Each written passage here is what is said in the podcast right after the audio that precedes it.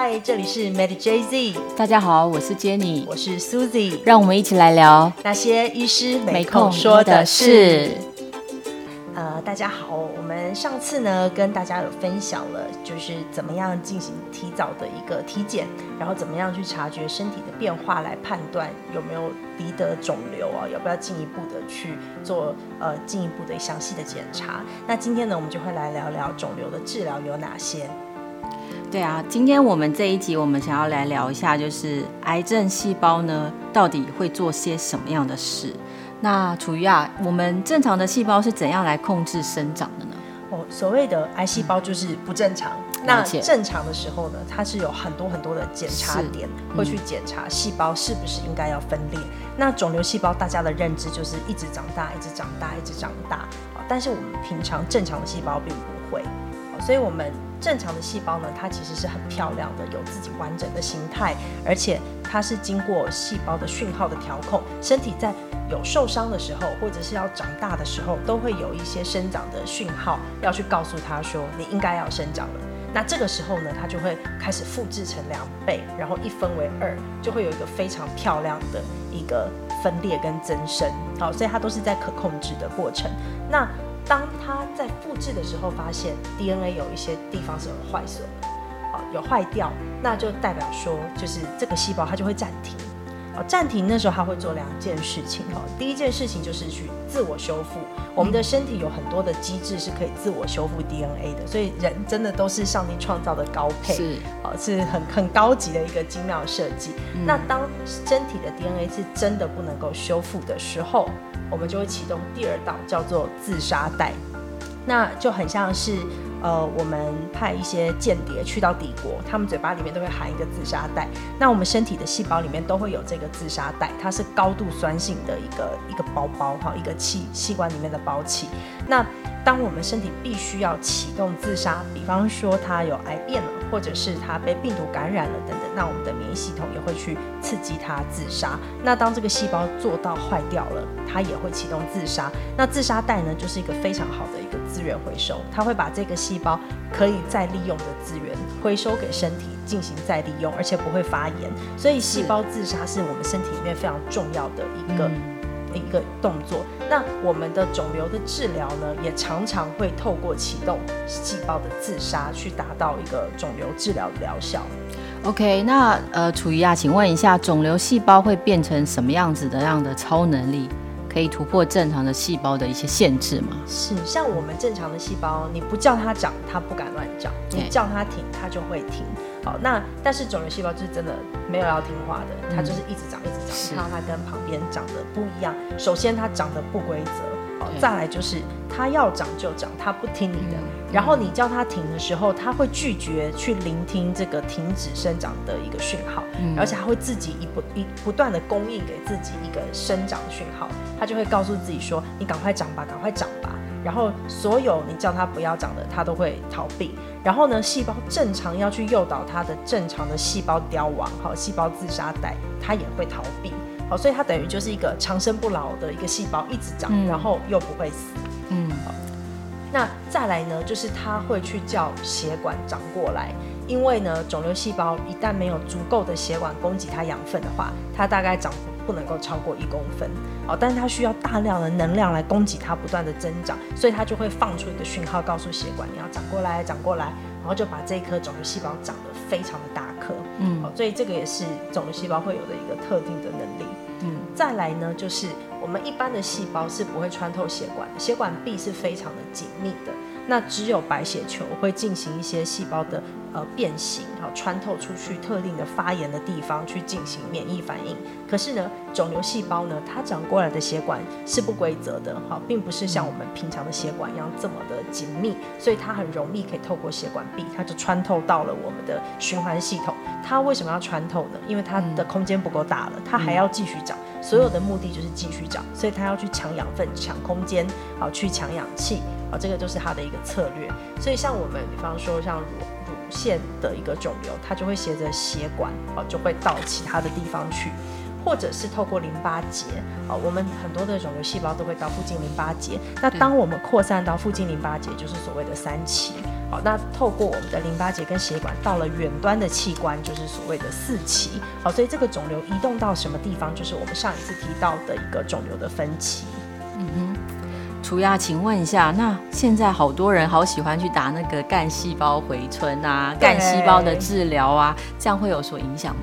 啊，我们为什么干细胞只大家听了很久，对，那一直没有一个很。普遍跟大规模的一个一个治疗，那我们最常见的就是，比方说像呃瘫痪，或者是我们的膝关节有关节的一个磨损，那它都是拿这个干细胞，就是它还没有确定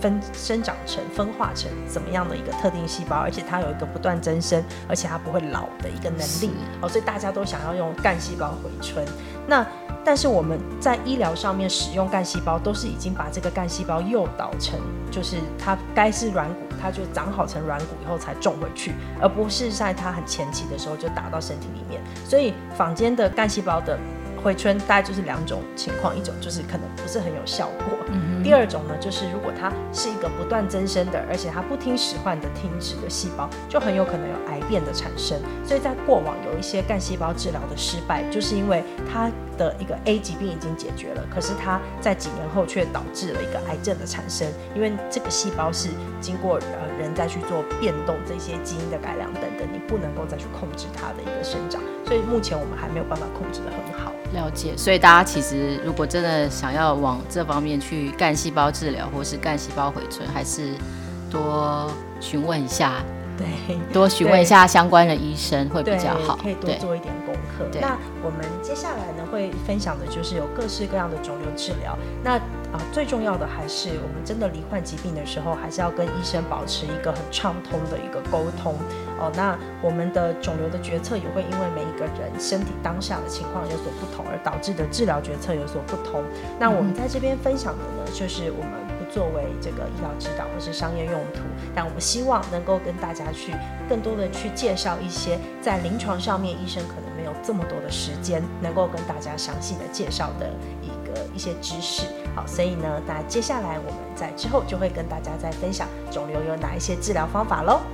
哎，楚怡啊，我们肿瘤治疗到底有好多种哦，到底有哪些呢？大家好像最常一定最熟。化疗还有手术，对，这个一定是最熟的。对，然后我们还有听过放射治疗，对，然后标靶治疗，跟现在最新的一个免疫治疗，还有细胞治疗。是的，好，所以大家有点不知道说这些这些治疗是一个互相取代呢，还是说它是怎么样的一个原理？好，所以我们可以针对这几个来跟大家分享。那我们首先要先介绍的是。呃，如果大家有印象的话，我们在聊到肿瘤分期的时候，我们在零期的原位癌到一期，就是肿瘤还在原本的位置，到二期它只有啊侵犯到附近的一个组织，在零到二期的时候，我们都是可以透过手术，好，或者是像这个。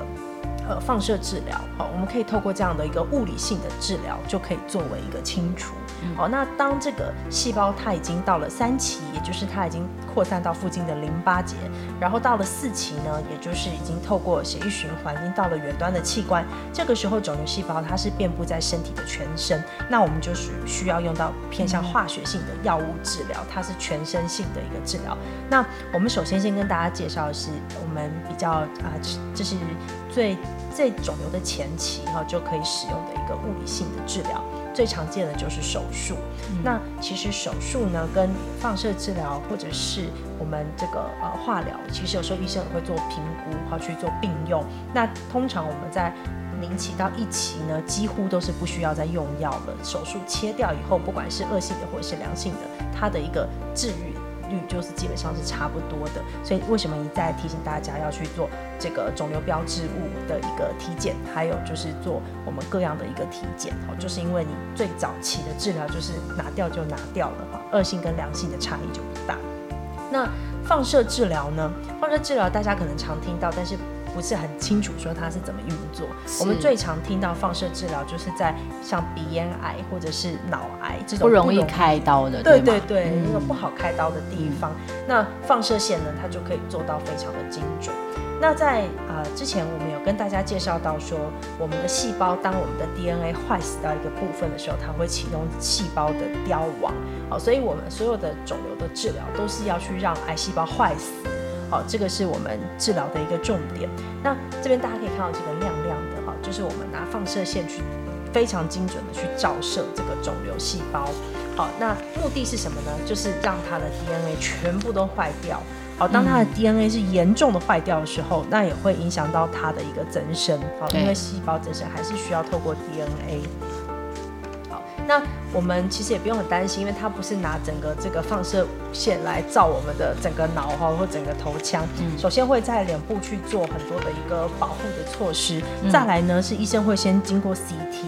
呃去做一个很严谨的去确定肿瘤的位置、尺寸、它的大小、形状跟形态，一层一层一层的定位出来了以后，现在真的非常的先进哦。这个是我们的一个就是呃我们去做这个。呃，IMRT 好去做放射治疗的机器，那它是旋转的哈，就会绕着我们的这个患部去做一个放射，但是非常的精准哦。这边大家可以看到，这是这个阀呢，它是一直不断在变动的，变动它的形状，变动它的大小，所以随着我们这个放射治疗在绕射的时候，它会非常精准的去针对到我们这一块。比方说，尤其是脑区，非常的要小心，不能够伤害到其他的细胞哈，脑细胞。所以透过放射治疗，它就可以非常精准的定位，而且它的一个用量、尺寸、形状都是非常精准的。所以这是目前我们在肿瘤的一个前期哈，就是比较会去采用的一个哦，就是放射治疗。那那在这个放射治疗的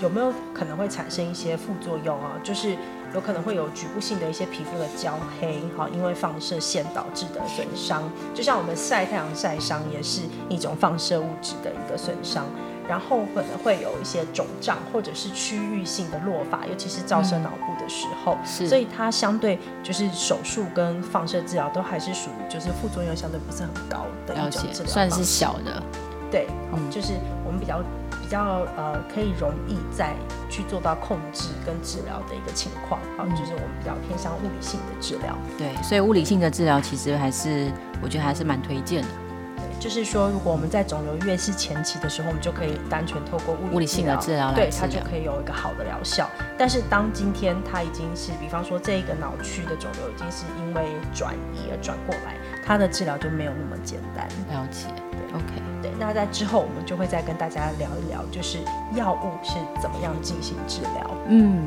好，谢谢楚瑜今天跟我们做这么清楚的一些分享。那我想还是要再次的跟大家提醒，就是我们呃在里面所提供的所有的资料呢，其实都是仅仅供学术参考，然后不会作为所有的商业用途跟医疗的指导。谢谢大家今天收听我们的节目。那我们下次见喽！下次见喽！有很多问题还是多跟医生沟通哦。是的，拜拜。